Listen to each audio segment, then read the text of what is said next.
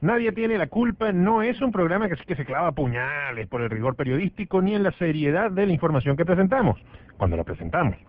Sin embargo, como ustedes son personas bien informadas y con suficiente buen humor como para escucharnos todos los mediodías, nos hacemos responsables para que esta hora, por lo menos, valga la pena. Aunque desde ya le advertimos que nadie tiene la culpa.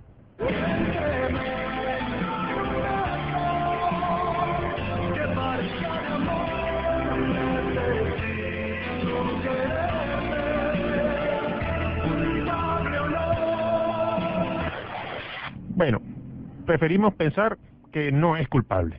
¿Vale? Muy buenas tardes, amigas y amigos de Onda 97.3 FM, la superestación de Puerto Ordaz. Soy Alfredo Calzadilla, como todos los mediodías les doy la bienvenida a esta hora de total impunidad. En los controles está Edipson Quintana para esta primera media hora y usted también puede compartir en Nadie tiene la culpa a través de los mensajes de texto al 0412 946 2365. También nos puede escribir al email, un poquito más calmado en la casa, al email nadie tiene la culpa arroba gmail.com y entonces estaremos compartiendo con toda la ciudad. No le vamos a echar la culpa a nadie, así que tranquilos, ni siquiera a nuestros anunciantes le echamos la culpa, que son la gente de Electrónica Guayana y la gente del Centro Clínico Familia, la excelencia en servicios médicos de la zona. Y sin más, nos vamos a ir a nuestro reporte del tiempo a ver qué nos tiene para el día de hoy.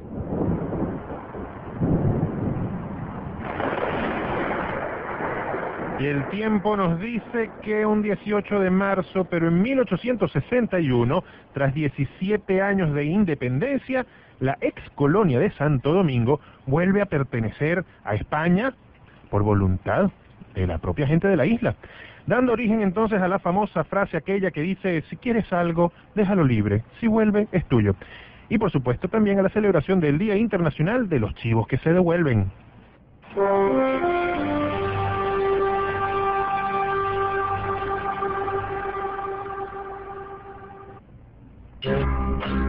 Aunque bueno, el comentario de hoy, no, no sé si debería tener musiquita, pero vamos a dejarla un ratico. Hace tiempo que les comentaba de la emisora del ejército colombiano que estaba escuchando estas navidades en Táchira.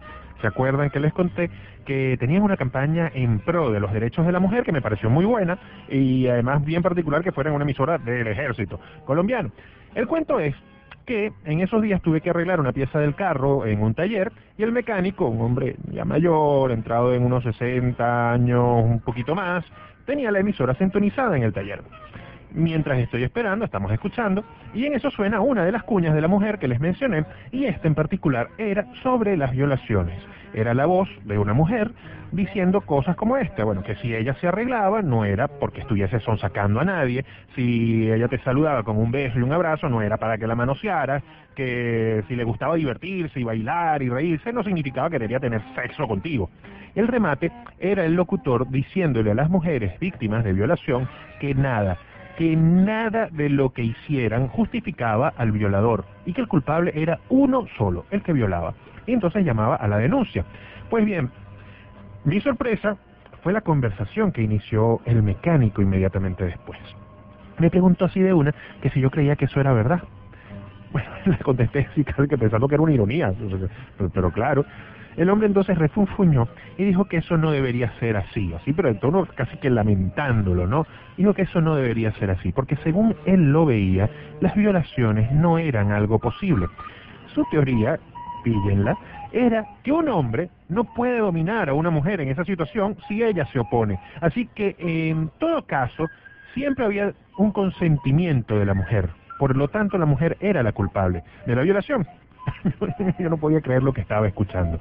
Eh, intento decirle claramente eh, y calmadamente que eso que está sugiriendo es una animalada, ¿ok? Del tamaño de la catedral de Nuestra Señora de París. Y le pongo, le pongo el caso así como que vamos a ver si el tipo entiende y, a ver si le sale algo. Vamos a poner, si fueran dos los hombres que someten a la mujer, ¿habría violación? El tipo me dice que habría que pensarlo pero que de igual manera la mujer es culpable por participar, o sea, como que si ella, por favor, hey, sométanme. Dios, el señor se veía de lo más normal, que es lo que me extrañaba, un tipo bien vestido, se veía un señor de familia, de hecho, la esposa trabajaba con él y estaba en la oficina, eh, no ahí presente, pero estaba allí, o sea, el tipo se veía de lo más normal. Así que bueno, eh, en todo caso la conversación fue hasta un punto que fue insostenible de continuar, y entonces simplemente me limité a decirle, bueno, que yo realmente lamentaba que pensara así y que deseaba con todo el corazón que ni su mujer, ni su hija, ni su hermana, ni nadie de su familia tuviera que sufrir por una experiencia tan vergonzosa y humillante como una violación. El Señor tuvo el guáramo de responderme que si eso pasara, él no sabía si iba a poder perdonar a su esposa. Fin de la conversación. Antes de alterarme, le dije que por favor terminara de arreglar la pieza y que por favor ya no me hablara más del tema y preferiblemente de ninguna otra cosa. ¿Vale? Y, salí, salí asqueado del sitio, salí con una ganas de ir a la policía y denunciar al tipo. Porque, a ver, me parece que solamente pensar eso ya es un delito. Y, y sobre todo triste, porque es alarmante encontrar gente que todavía a estas alturas no supera la edad media. Y, y, lo peor es que no es un caso aislado. Seguramente conocemos a tantas personas, tantos hombres que piensan así, que las violaciones son culpa de la mujer ya sea por ignorancia, ya sea por crianza, y a distintos niveles hay discriminaciones de ese tipo, pues como hoy le escuché a un señor cerca del edificio, iba saliendo, refiriéndose a su esposa, que, que esa no sabía nada de carro, que, que ni de agujas, que, que marcaran eh, temperatura, que todas las mujeres son así. Pero ustedes saben, es un comentario muy sutil, pero con ese tufito a superioridad, porque yo sé de carros por ser hombre y mi esposa no, porque es mujer. No sé, hay situaciones, hay comentarios que deberían causarnos molestia tan solo de escucharlas, ¿no? Como aprendí de un cura en el colegio, que, son comentarios realmente pornográficos. La verdadera pornografía está en este tipo de comentarios, todas estas palabras que disminuyan o desvaloricen a las personas, sobre todo aquellos comentarios que justifican agresiones tan graves como una violación. Y entonces recordaba en estos días que teníamos al amigo Ramón Rivera Verde en el Día de la Mujer hablando de cómo su papá le enseñó desde pequeño a tratar a sus hermanas, a su mamá, con respeto y así a sus amigas. Amigo mío, ojalá usted no pierda la más mínima oportunidad de enseñarle a sus hijos, y no solamente con palabras, sino también con el ejemplo, que no es más macho, ni siquiera es más hombre, el que agrede a una mujer, de cualquier manera ya ni siquiera con el pétalo de una rosa, sino de cualquier manera, ¿vale? Y que el que agrede y violenta siempre, siempre es el culpable, incluso en este programa. Bien, he dicho. Ahora vamos a irnos con comidita. Después de un trago amargo, es bueno endulzarnos con algo sabroso. Y les voy a decir de una cremita, una cremita que puede ser bien, bien, bien sabrosa. Si ustedes de las personas que cuando hace caraotas, por lo menos como, como en mi casa, que hacemos el sobre entero de caraotas y entonces una vez que las zancochamos, las guardamos en, en potecitos en el freezer, en el congelador, para el resto de la semana o para cuando nos provoque. Pues aquí les va entonces esta para que varíen un poco la forma de comer caraotas. Y es en crema. Es muy sencillo. Usted tiene ya su potecito de caraotas zancochadas, eh, la descongela, y hace un sofrito con cebolla, tomate, pimentón, ají dulce, le puede poner lo que usted quiera, bien, a ese sofrito, y bien picaditos los vegetales, lo más pequeñito que usted pueda. Luego entonces, eh, que los tiene sofritos, le pone, yo diría que media taza de caraota por cada persona que vaya a comer, y los deja cocinar un ratico, para que agarren el gustico del sofrito, uno o dos minutos. Entonces, usted lo pone en la licuadora, todo junto, con un poquito de queso crema, sin sal, de estas que vienen aquí, y, y, le va echando agua mientras lo va licuando hasta que tenga una consistencia bien espesita, que, que, que, que pueda servirse, pues, ¿no? Como una cremita, así como lo dice el nombre. Lo sirve y entonces le puede poner quesito blanco picados en cuadritos pequeños que se vayan derritiendo con la crema que esté caliente, ¿vale? Y si usted es oriental como yo, bueno, se puede entonces poner una cucharada de azúcar eh, si le place, bien, y nadie lo va a criticar por eso. Entonces tienen su cremita de caraotas muy, muy, muy sabrosa para, para variar un poquito la manera de comer caraotas por allí. Y aire hay que tomar para ir de inmediato a revolver las primeras páginas de los periódicos locales tener noticias cruzadas. más comentaditas, ¿no? Para mi amiga Verónica que no lo entiende. Saludos, Verónica. vale, primera noticia. Sin descentralización ¿Ah? Sin descentralización no hay final de película en el tercer puente. Comentaríamos. Aunque con todo nuevamente centralizado, pues no hay que negar que sería más dramático, ¿no? El desenlace de la construcción del puente. Pero bueno. Docentes de Bolívar se plegarán al cierre de pequeñas y medianas industrias en 100 días de gobierno. Al parecer necesitan ayuda para bajar las Santa María, ¿no? Que están un poco pesadas. Muerte de empresas de Guayana constituye regreso de las instituciones a Ciudad Bolívar para lograr los servicios. Bueno, bien lo decía Maquiavelo, el fin justifica los medios, ¿no? Ay, habría que darle chance, pues, a la capital. Venezuela enfrenta dilema de aumentar paro nacional de brazos caídos en cursos de matemática y física. Bueno, o es eso o es salvar el planeta del calentamiento global y la crisis norteamericana. Uh, ¿Podríamos usar un comodín? Trabajadores acusan que reciben 513 personas por corrupción de manera desmedida. Bueno, vamos, pero ¿quién paga la nómina por concepto de corrupción? ¿Ustedes? Ah, sí, verdad, sí, ustedes y nosotros con los impuestos que pagamos. Ah, bueno, sí, habría que acusarlos entonces, a todos los corruptos. Bueno, siempre les recordamos que estas no son las noticias que fueron publicadas, no son noticias de verdad, pero fueron mis noticias para el día de hoy. Y seguimos en Nadie tiene la culpa y vamos a conversar en esta parte del programa de medios de comunicación, particularmente de la televisión, porque tenemos en los estudios a nuestros compañeros Euclides Quijada y José Gregorio Maita. Ellos son productores audiovisuales, eh, Euclides particularmente con mucha experiencia de años, de años, de años en la televisión venezolana, muchos años en RCTV, en la época dorada de RCTV. Uh, ¿Cuántos años estuviste, Euclides? 30 años, ¿no? Vamos a acercarnos al micrófono para que te escuchemos aquí, ¿no? Bueno, bienvenido entonces a Nadie Tiene la Culpa. Vamos a ver quién tiene la culpa de la televisión venezolana.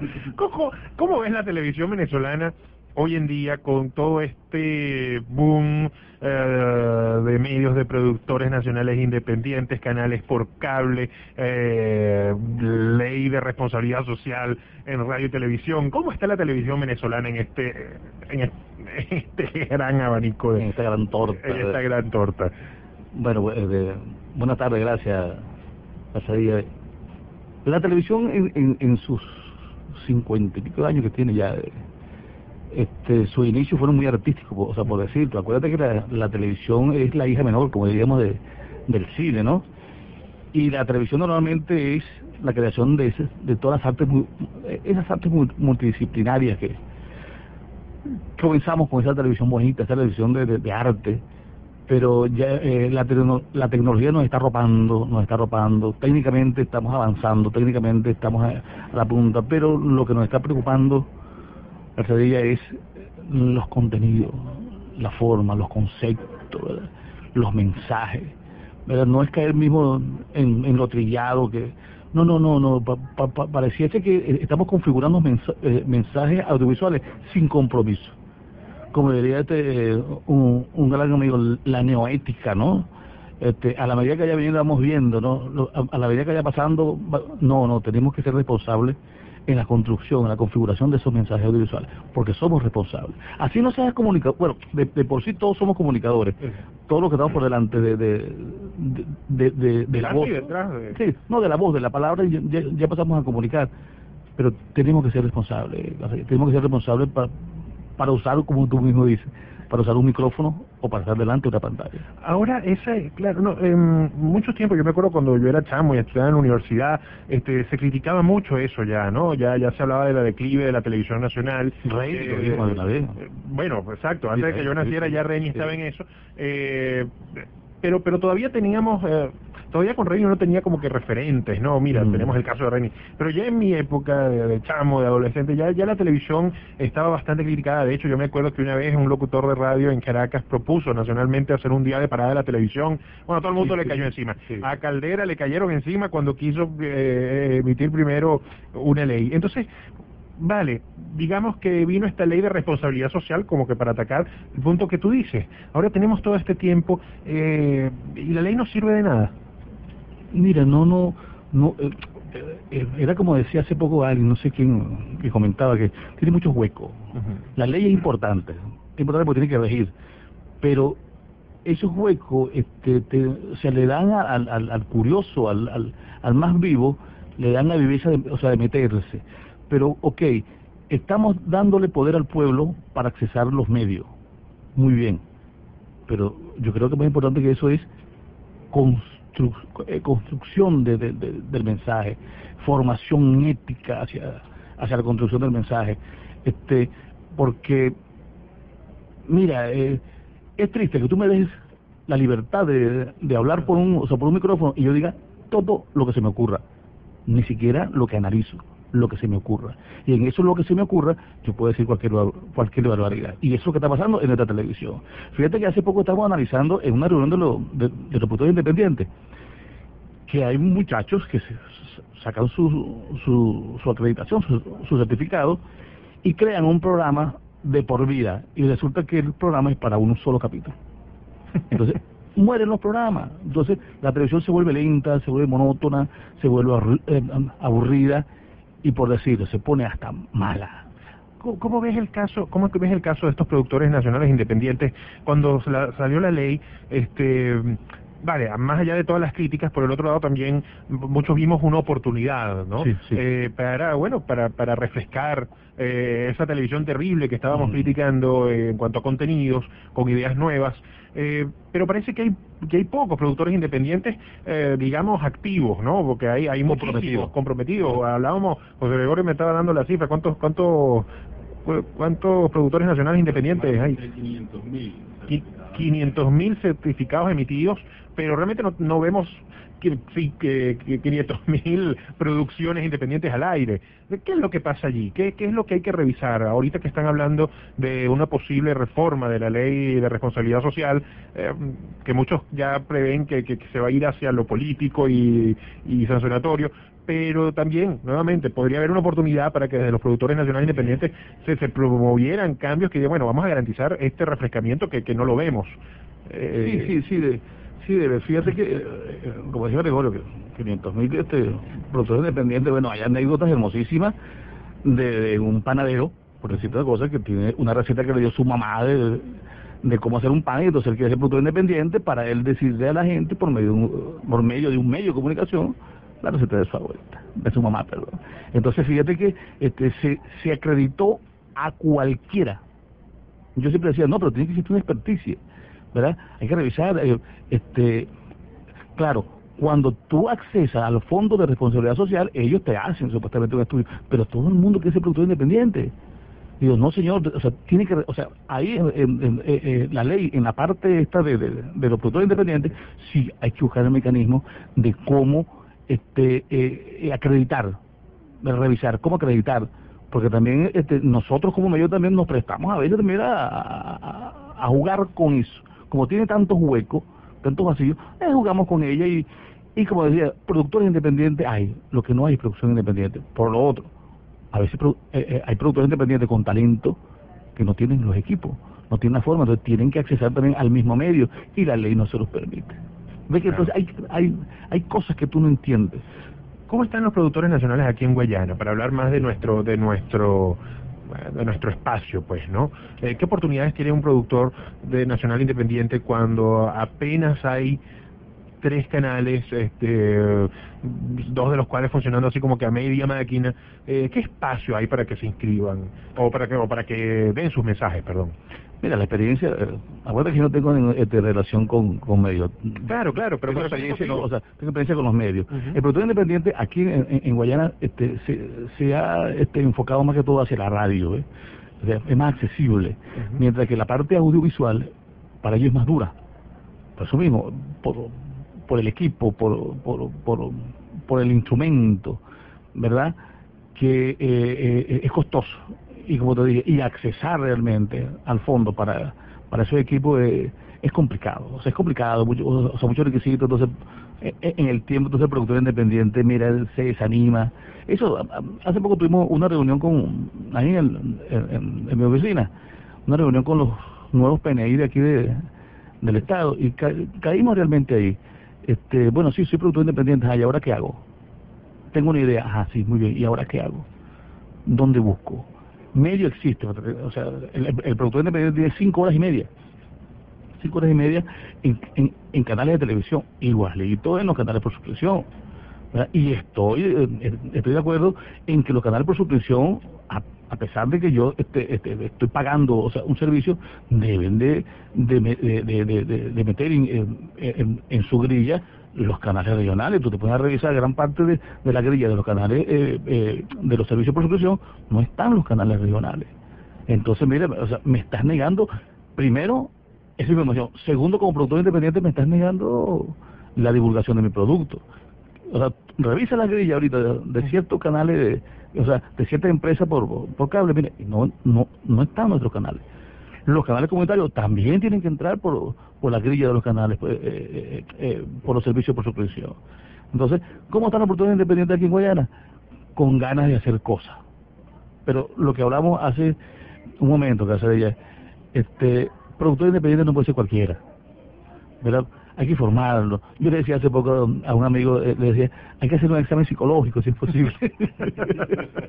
a ver, eh, eh, si de verdad está, comprometido, mira, está comprometido con la comunidad, mire, sea de cualquier color político, no importa, con la comunidad, con tu gente, con el mensaje, tienes que estar comprometido realmente con, con la búsqueda de ese sueño que todos llevamos por dentro, ¿verdad?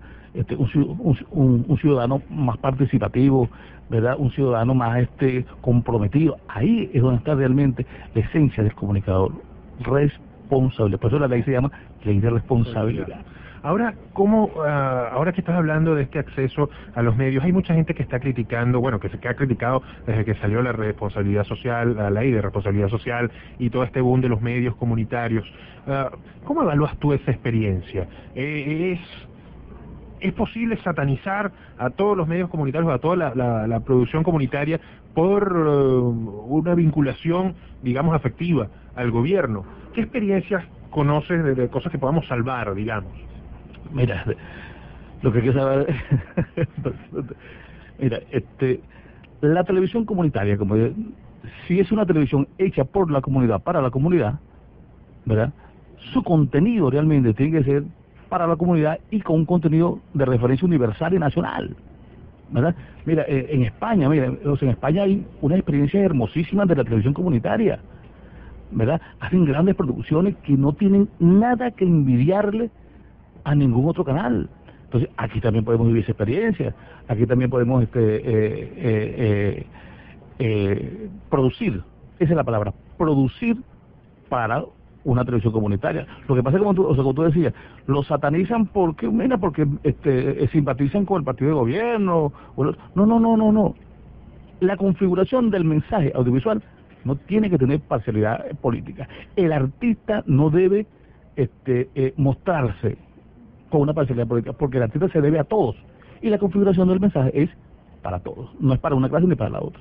Claro, también. Eh, bueno, sí, no, no, no, no quiero eh, tampoco ponerme como, como así como abogado del diablo y decir, bueno, es que esto no está pasando porque la gente lo sabe. Bueno, efectivamente, yo creo que sí habría que decir y denunciar que eh, en los medios comunitarios se ve mucho, mucha, mucho más peso en, en temas de ideología digamos, al igual que en, canales privados también, todas las de otros canales y por supuesto también tiene su corte, ¿no? Este, pero pareciera que del otro lado entonces no, se critica, ¿no? eh, es a eso lo que voy, es decir, oye, eh, esto me parece terrible, pero está bien, esto me parece terrible, entonces eso sí lo digo. Eh, cuando puede haber más allá de la mensaje ideología, lo que hablabas técnicamente, uh, el asunto, el asunto estético, el asunto del manejo, del lenguaje, eh, hay posibilidades de hacer eso, de hacer cosas buenas más allá de la ideología o, o, superando el asunto ideológico, ¿no? Vamos a hacer una cosa, vamos a escuchar una cancioncita y seguimos conversando, eh, y, que, vamos a conversar también con José Gregorio, que además es un joven, este, recién graduado y además metido también en el asunto audiovisual, ¿no? También sería interesante ver cómo, cómo vemos desde esta perspectiva.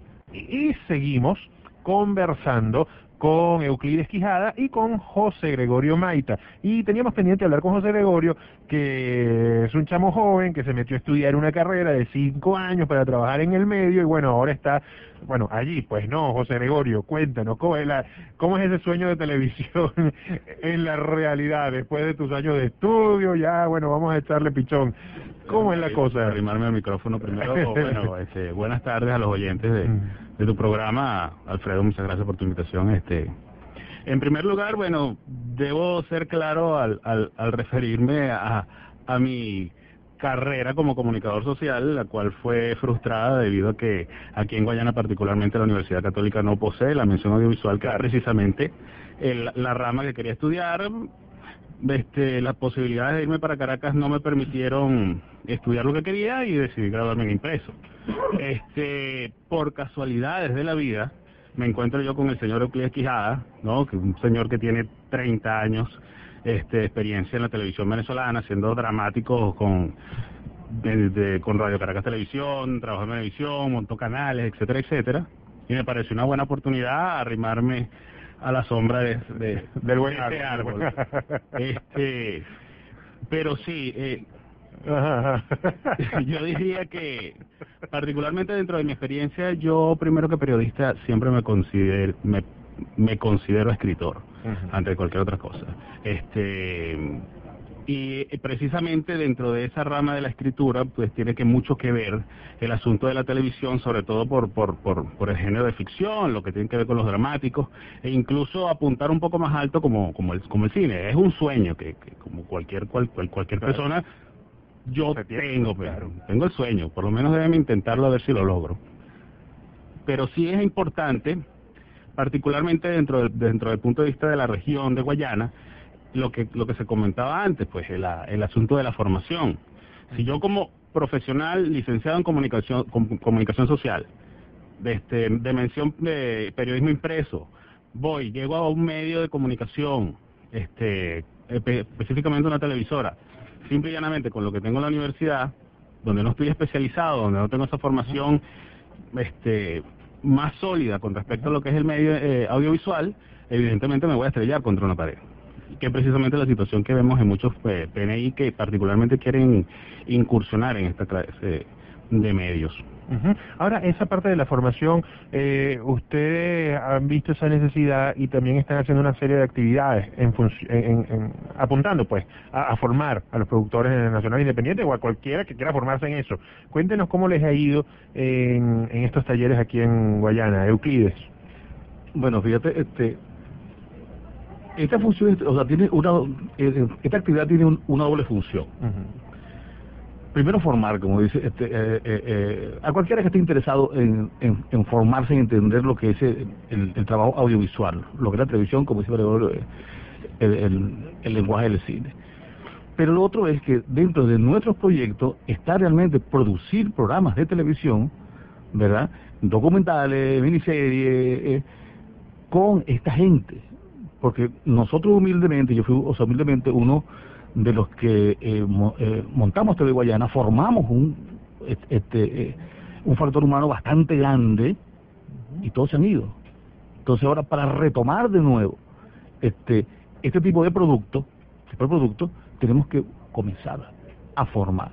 Entonces estamos ahí en, en, el Trébol 1, estamos este, editando talleres, cursos de, de producción de televisión, eh, guion de televisión, eh, eh, guion de eh, eh, eh, dramaturgia creativa, dirigido realmente a, la dramaturgia, producción realmente todo lo que tiene que ver con producción para después de Semana Santa estamos organizando Casadilla, apóyanos ahí. Ajá, bueno, vale, vamos a avisar, vamos a avisar. Bueno, ahí vamos a, editar un taller completo de lo que es producción de dramáticos para televisión. ¿verdad? Eso va a ser un taller como de seis meses, es completo, completo, porque este, un, un curso de producción te dice realmente qué es una producción de televisión, ¿verdad?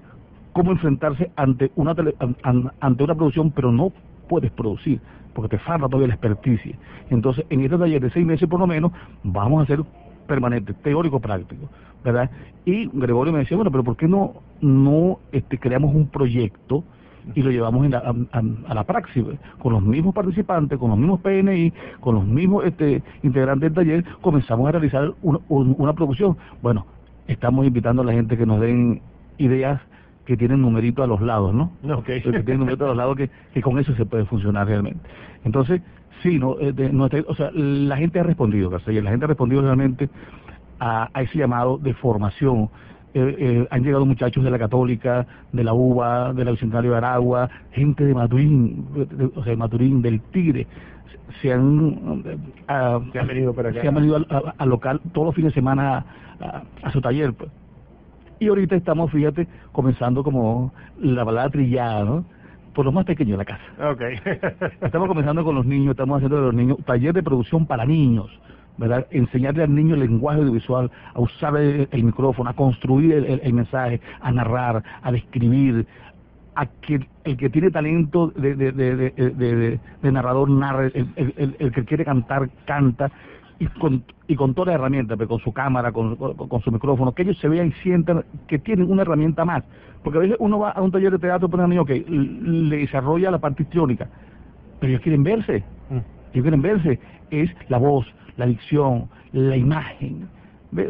¿Ya, ¿Ya han hecho estos talleres con los niños o van a hacer? Estamos, estamos todavía. Es, un taller permanente. Ya tenemos dos semanas con niños y mire, es una experiencia hermosísima, te, lo juro, que prefiero otra vez, a veces trabajar con niños y no con un adulto. Con, el niño tú... totalmente distinto. Mira, con el niño tú, tú, tú... Pero fíjate, una anécdota. Yo acuerdo que yo eh, eh, hacía una novela con, con el difunto eh, Rafael Briseño. Y él decía, es que odio trabajar con niños. Yo, pero don Rafael, ¿cómo se le ocurre? Odio trabajar con él, pero ¿Por qué? Porque yo matándome con mi técnica y mi cosa, y todo el mundo pendiente del niño.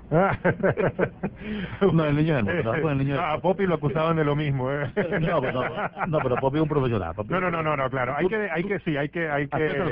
Ah, sí, sí, sí, sí. No, lo que pasa es que ya la, la, la broma con Poppy es una cuestión cultural. Si uno no se mete con Poppy, uno, bueno, no tuvo infancia.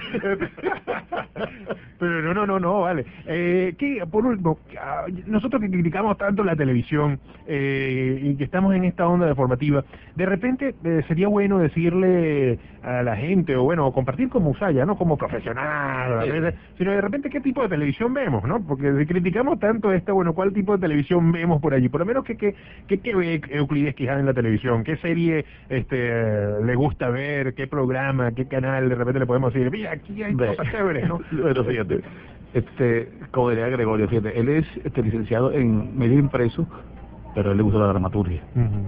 Fíjate, uno recomienda lo que le gusta a uno. Claro, pero por, supuesto, por, supuesto, Yo veo mucho un canal temático, ¿verdad? Que es History Channel, sobre todo, fíjate, para esa retroalimentación, tengo un proyecto muy hermoso, vamos a tirarlo a, al aire, tengo, o sea, muy hermoso, se llama Orinoco, es contar la historia eh, del Orinoco desde que pasó Colón por allá por el Delta, hasta el Orinoco de hoy, que le rinde homenaje a los artistas, pasando por Sir Walter Raleigh, este, eh, por, eh, por pasando. Es, un cuento de, de 36 capítulos.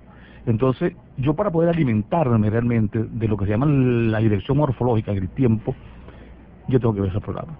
Es más, lo veo porque me gusta y segundo, porque me sirve de, de, información. Tengo amigos que, que me mandan este video, que me mandan este foto de vestuarios de la época. Claro, es eso. Pero de yo recomendar, yo digo, hay que ver el pasado para poder entender nuestro presente. Yo recomiendo siempre History Channel. History Bueno, ah, no quería decirlo, pero lo dijiste tú. No, no, no, no, no, está bien, no, no, lo decía tú. Y José Gregorio, ¿qué, qué ves tú? ¿Qué te gusta ver en la televisión?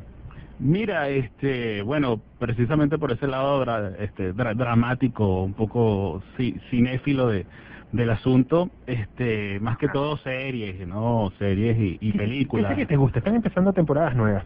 Oye, vale, si vieras que ayer vi la, la, el estreno de, de, de, una nueva serie que están saliendo por Warner, que es producida por el señor J.J. Abrams, Fringe, Fringe, Fringe, no la vi. Muy buena, me sorprendió bastante, ¿no? Ah, no soy muy fanático del señor Abrams, este, ni con Lost, ni con ah, Oye, Alias, nada. pegadísimo con Lost, con la última temporada. O sea, he visto dos capítulos nada más y estoy ahí mm. esperando el lunes que viene. Pero sí, este, no, es el asunto, y lo hablaba recientemente también con un amigo de nosotros, este señor Héctor Rivero, ¿no? Un poco esa es la realidad de las nuevas tecnologías, del asunto de que ya el cine no está tan alejado de la televisión o la televisión se está acercando al cine, este, y es un poco esa también la facilidad de hacer las cosas. ¿no? Y el entender, y, y, y, pienso yo, ¿no? No sé si estaría equivocado, me corregirá el, el profesor Quijada, este, si estamos en una época en la cual las cosas son posibles, o sea, podemos hacer cosas bien hechas con, con, con, con, buen contenido, con un contenido que valga la pena, pero siempre hay que tener un sentido común y por supuesto tener la experticia como para determinar este, los recursos que tenemos, qué podemos hacer con eso. Este, y, bueno, eso precisamente nos ocupamos en la productora de, de eso, pues de, de, de, darle valor al contenido, no, no, no, no dejarnos llevar... Eh, por la era MTViana de hacer lo que sea, como sea y por donde sea, que no importa, eso sale. El papel aguanta todo y la televisión también. Sí, además, que el, MTV, este, el, caso de MTV es muy bueno porque MTV fue uno de los primeros canales por cable, de hecho creo que fue el primer canal por cable.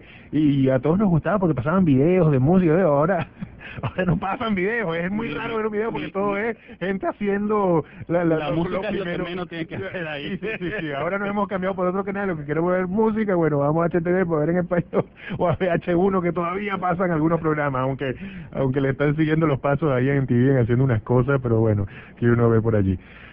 Bueno, muchísimas gracias a José Gregorio y a Euclides Quijada. Bueno, creo que vamos a tener que que venir otra en otra oportunidad para seguir hablando de la televisión que nos gusta, este, ya después de este carne público que le hicimos. Eh, pero no, pero ideas como esas son son son interesantes, son a la gente, hay que invitar, hay claro, vamos a invitar a los talleres.